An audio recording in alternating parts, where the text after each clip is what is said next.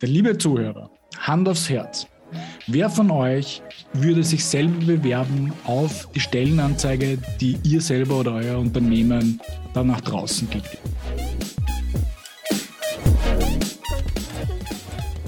Ja, Victoria, ähm, wir wollen ja heute mal ein bisschen über das Thema Stellenanzeigen plaudern. Ja? Und ähm, werden da einfach mal ein bisschen unsere Gedanken und unsere Erkenntnisse und ein paar Studienergebnisse äh, mit euch teilen. Genau. Ähm, wir sehen einfach häufig, dass äh, Employer Branding ja schon bei den Stellenanzeigen beginnt. Äh, oft wird es ja sogar fast ein bisschen vergessen in diesem ganzen Kontext Employer Branding. Man denkt da irgendwie immer an das Image des Arbeitgebers auf der Webseite, vielleicht auf verschiedenen Bewertungsportalen. Aber eigentlich beginnt es ja schon oder einer der wichtigsten Touchpoints für mögliche Kandidatinnen und Talente sind ja die Stellenanzeigen. Und was man da so, warum das so wichtig ist, ist ganz einfach. Wenn ich jetzt als äh, Bewerber, Bewerberin auf der Suche nach einem Job äh, bin, dann werde ich das vermutlich erstmal googeln vielleicht oder vielleicht direkt über ein äh, Jobsuchportal mich auf die Suche machen.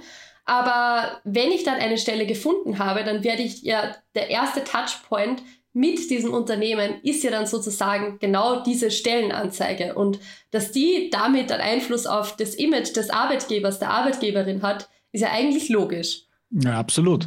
Und wenn man sich jetzt einmal anschaut, na, vielleicht beginnen wir das Ganze einmal mit einer Frage aus der anderen Seite. Liebe Zuhörer, Hand aufs Herz.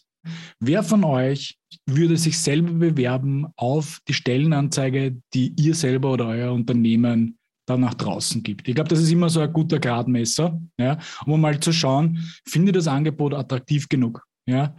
Ähm, bin ich der Richtige oder die Richtige für die Position? Und wenn wir uns das jetzt einmal ein, bisschen vor Augen führen, ähm, wir, wir sehen ja auch einige Dinge, ja, zusätzlich vielleicht zu den zwei Quellen, die du genannt hast, Victoria, Gott sei Dank sind ja viele Suchalgorithmen von LinkedIn und, und, und Xing und anderen Portalen äh, schon so gut, dass man eigentlich recht viele Angebote eigentlich auch bekommt zu seinen Jobs. Und wenn man sich da mal ein bisschen umschaut und ein bisschen ähm, sich damit beschäftigt, sieht man, ähm, meist ein sehr einheitliches Bild. Ja, also es steht, es steht ein Jobtitel drinnen, der prägnant ist oder auch manchmal vielleicht ein bisschen weniger. Ähm, ich weiß, was die Tätigkeit mit sich bringt und welche Anforderungen ich bringen sollte.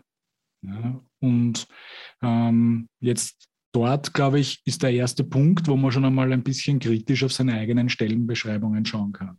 Ja, auf jeden Fall. Eben wie du sagst, fast jede Stellenanzeige umfasst ja das gesuchte Profil und die Anforderungen. Also was möchte ich, dass diese Person, welche Tätigkeiten soll diese Person dann in meinem Unternehmen ausführen? Aber kaum in einer Stellenanzeige oder wenn es der Fall ist, dann nur in einem sehr, sehr geringen Rahmen, gibt es Informationen darüber, was der Arbeitgeber, die Arbeitgeberin für den Bewerber oder die Bewerberin tun kann. Also man muss sich da vorstellen, es ist ja mittlerweile ein, äh, ein zweischneidiges Schwert.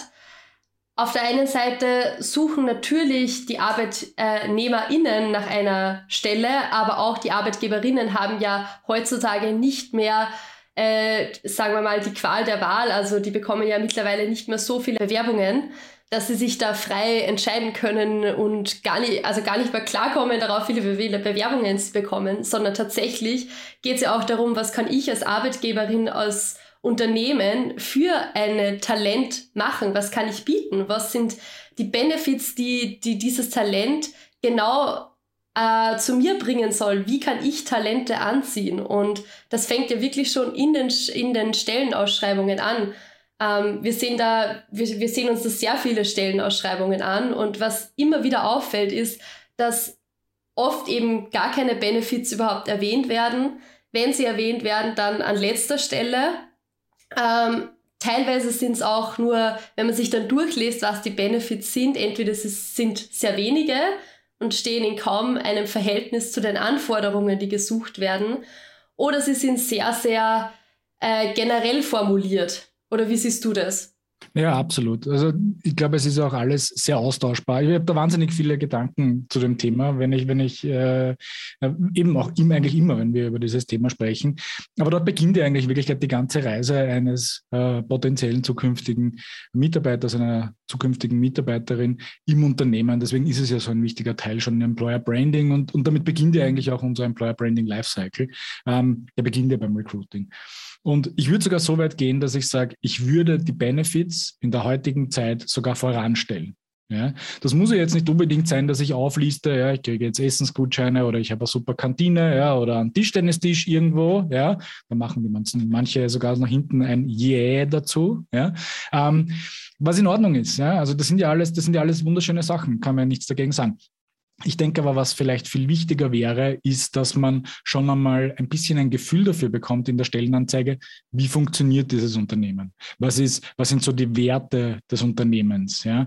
Ähm, also, dass man wirklich auch einmal den Antrieb eines Unternehmens, wozu gibt es die überhaupt? Dass man schon vielleicht so intrinsische Motivationsfaktoren äh, von äh, zukünftigen Mitarbeiterinnen auch schon einmal ein bisschen triggert, ja, ohne dann gleich zu sagen, das ist der Job, ja, das hast du zu tun, ja, und dafür kriegst du eine gerechte Entlohnung, ja, und das ist das Anforderungsprofil, ja, mit ähm, drei abgeschlossenen Studien und 20 Jahren Berufserfahrung, so ungefähr, ja, ähm, aber bitte, ja, möglichst unter 30.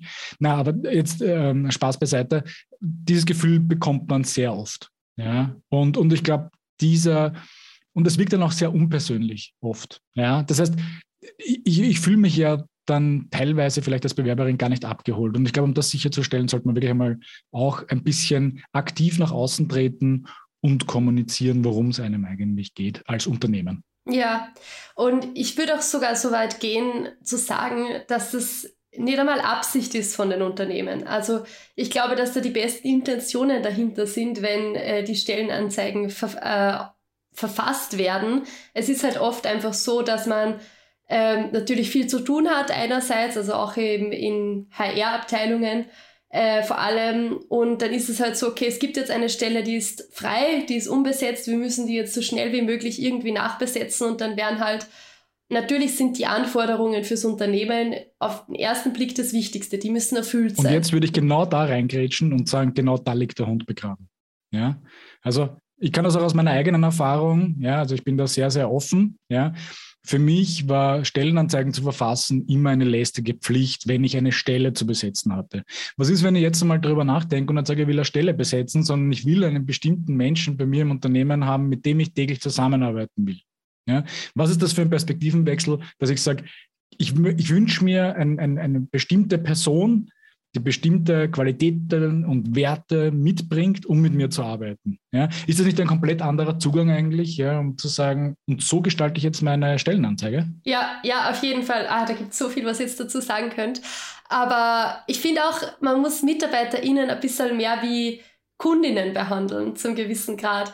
Weil wenn wir jetzt in diese Richtung gehen, dann, dann überlege ich mir ja auch, okay, mit wem würde ich jetzt zum Beispiel gern zusammenarbeiten? Wenn ich Zielgruppenarbeit mache im Marketing und mir überlege, wer sind jetzt die Leute, die ich erreichen möchte, genau das sollte ich eigentlich im HR auch machen und mir überlegen, wer ist jetzt das Talent, das ich anziehen möchte. Und wenn ich so so schon nachdenke einerseits, dann bekomme ich ja den ganzen Menschen und auch das, was wir im letzten äh, oder in einer unserer letzten Folgen gehört haben, ähm, dieses Bring Your Full Self to Work ist ja genau das, was auch so bereichernd für das Unternehmen sein kann. Und ich glaube, das fängt halt wirklich schon in der Stellenanzeige an und wie ich diese formuliere, was ich da reingebe, wie viel ich da reingebe und nochmal, wie ich das formuliere. Also wirklich, äh, man muss sich da, wenn man diese Stellenanzeige verfasst, nicht nur als ein lästiges To-Do das eben zu sehen, wie du vorher gesagt hast, sondern es geht darum, da ein bisschen mehr Gedanken reinzustecken und zu überlegen, wie kann ich ja wirklich die Firma in der Formulierung, in der Aufbereitung, in der Darstellung repräsentieren, sodass es dann auch wahrheitsgetreu ist und der Bewerber, der sich dann bewirbt und ins Unternehmen kommt, noch wirklich sieht, okay, das Unternehmen ist genauso, wie ich es mir jetzt auch gedacht habe von dem, was ich gelesen habe. Absolut. Also, um das nochmal zusammenzufassen, würde ich sagen, nicht nur genug Arbeit reinzustecken, sondern tatsächlich mit dem richtigen Mindset an das Thema herangehen. Ja, das ist für mich eine absolut wirklich kritische Tätigkeit, zu sagen, ich suche da jemanden, mit dem ich dann später gerne zusammenarbeite. Ja, da geht es jetzt nicht nur um Tasks, glaube ich, abhandeln. Ja, das heißt, meine Werte ja, authentisch rüberzubringen, wer ich bin als Unternehmen, weil dann, und dann gebe ich dir vollkommen recht, spreche ich ja auch die Leute an, die zu mir als Unternehmen passen. Ja? Und kleiner Bonustipp, wenn man genauso an viele Dinge herangeht, wird einem auch sehr viel darüber bewusst, wer man als Unternehmen ist und wie man als Unternehmen allgemein kommuniziert. Womit wir dann wieder sehr schnell beim Thema Employer Branding und, und Arbeitgebermarke auch sind irgendwo. Ja? Also alles zahlt ja ein auf diese Arbeitgebermarke, auf diese äh, Employer äh, Value Proposition, über die wir immer wieder sprechen. Und, und all das äh, ist einfach ein wichtiger Zugang, glaube ich, wenn man schon über, ähm, über Stellenanzeigen spricht. Schauen wir uns vielleicht, äh, Viktoria, nochmal ganz kurz an. Äh, auch ein paar andere Tipps hätte man vielleicht auch noch zu mitgeben, ähm, wie man eine äh, Stellenanzeige vielleicht ein bisschen attraktiver und, und vielleicht ein bisschen persönlicher in der Ansprache gestalten kann. Mhm. Ähm, ja, den ersten Tipp haben wir eigentlich jetzt eh schon äh, besprochen. Es geht darum, wirklich die Benefits und die Vorteile einer Stelle herauszuarbeiten und diese auch wirklich so zu formulieren, dass sie für den Mitarbeiter, die Mitarbeiterin das Talent ähm, attraktiv sind, leicht verständlich sind und auch das einfach sind, dass die Leute auch anzieht und nicht ein x-beliebiges eine x-beliebige generelle Aussage, die es eh quasi bei jedem zweiten Unternehmen gibt. Genau. Und ein anderer Faktor, ähm, den wir auch gelernt haben, ja, aus einem anderen Podcast, ja, wenn wir den nochmal ausgraben und finden, würde man gern verlinken, glaube ich, in den Shownotes, also Ausschau halten danach, ähm, ist, dass man zum Beispiel auch ein, also zumindest einmal einen Ansprechpartner, also einen echten, realen Menschen, eine Person anfügt an seine Stellenanzeige. Ähm, und das vielleicht sogar noch mit, gemeinsam mit einem Foto ja, um das Ganze ein bisschen zu vermenschlichen. Also ich bewerbe mich ja nicht bei einem Unternehmen, ich bewerbe mich äh, dafür, eigentlich mit anderen Menschen, in den meisten Fällen zumindest, zusammenzuarbeiten. Und das macht das Ganze, ähm, erhöht die Chance natürlich auch äh, und die Zahl der Bewerber. Ja, absolut. Also ähm, dieses Thema ist total relevant und seit, ich glaube, du hast mich mal darauf aufmerksam gemacht, seitdem du das gesagt hast, fällt mir erst auf, bei wie vielen Anzeigen das tatsächlich nicht der Fall ist. Und wenn ich das selbst dran zurückdenke, als ich mich wo beworben habe, es ist total schwierig, wie, wie fängst du überhaupt die Ansprache an? Wie, an wen richtest du dich? Und wenn man da schon überlegen muss, dann ist es wieder ein weiterer äh, Hemmnisfaktor, warum ich mich jetzt dort nicht bewirb, weil es mir zu kompliziert ist, weil ich nicht weiß, wie ich jetzt genau schreiben soll.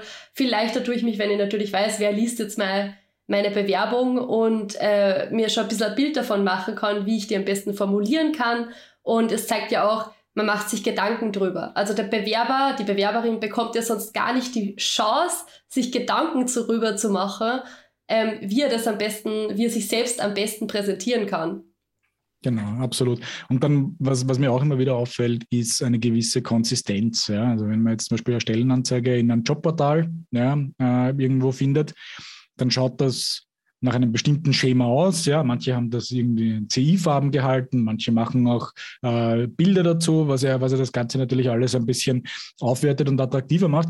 Und dann schaut man sich aber Stellenanzeigen beispielsweise auf LinkedIn an und dann stehen da zwei Absätze drinnen. Ja, also das ist einfach, dass diese, da frage ich mich, warum hört dort die Sorgfalt auf? Ja, weil dort habe ich ja eigentlich potenziell viel mehr Aufmerksamkeit ja, auf diese Stelle. Und selbst wenn ich die Leute nicht direkt erreiche, dann weiß vielleicht jemand anderer, dass jemand anderer in seinem Netzwerk einen Job sucht und sagt, hey, ihr habt da was gefunden, das passt wunderbar für dich. Ja, also da, das würde ich mir mal anschauen.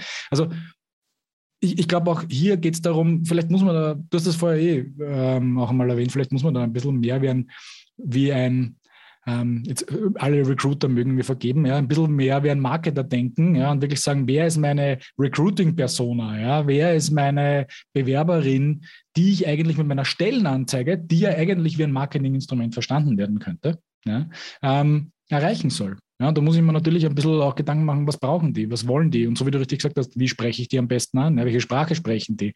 Mit welchen, welche Benefits sind denen wichtig? Ja?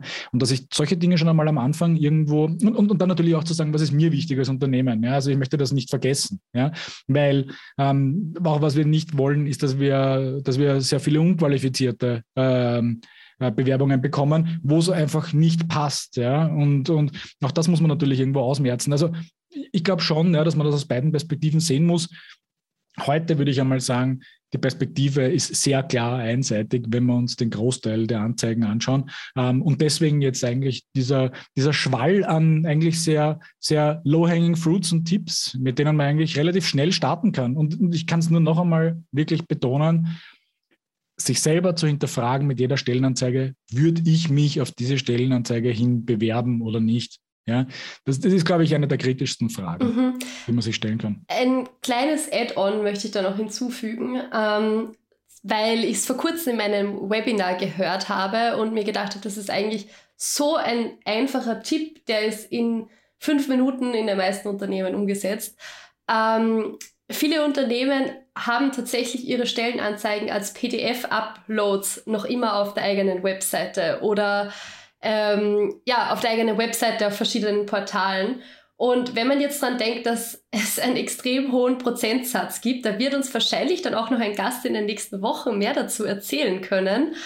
Ähm, dass extrem viele Bewerberinnen ja äh, am Weg zur Arbeit, am Smartphone, äh, dann schnell mal verschiedene Jobs durchschauen, vielleicht in einem Moment, wo sie nicht ganz happy sind in ihrem Job, mal kurz schauen, was gibt's da sonst noch.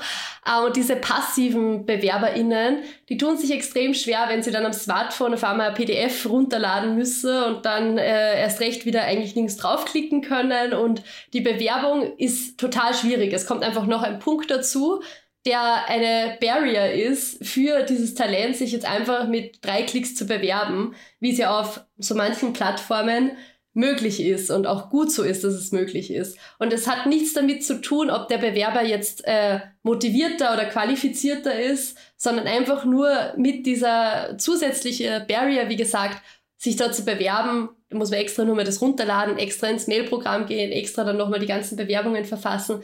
Es ist äh, extrem umständlich und einfach auch nicht mehr zeitgemäß. Absolut, absolut. Also da sind wir sehr gespannt, welche Tipps wir da noch bekommen. Von anderer Seite, ähm, wir werden sicher auch immer wieder mit neuen Tipps kommen, ja, weil das ist einfach ein großes Thema ähm, generell ins Employer Branding. Wer da mal einsteigen möchte in das Thema, wir haben da ein White Paper dazu verfasst. Das findet sich unter talentforglory.com slash eb wie Employer Branding, eb Intro in einem Wort zusammengeschrieben. Also talentforglory.com, eb Intro. Dort findet man unser White Paper kostenlos zum Download. Ähm, gern mal reinlesen. Wir freuen uns auch über Feedback. Ähm, dort, wir, äh, dort sind sehr viele Dinge äh, abgehandelt und ein bisschen runder. Sehr viel von den Themen, die wir hier auch immer wieder im Podcast besprechen. Genau, und wenn ihr uns wissen lassen wollt, ob ihr euch auf eure eigenen Stellenanzeigen bewerben würdet, dann könnt ihr uns das natürlich auch jederzeit gerne schreiben an hello at talentforglory.com. Sind wir immer erreichbar. Bis zum nächsten Mal. Wir freuen uns. Das war der Talent for Glory Podcast. Und welche Geschichte erzählst du?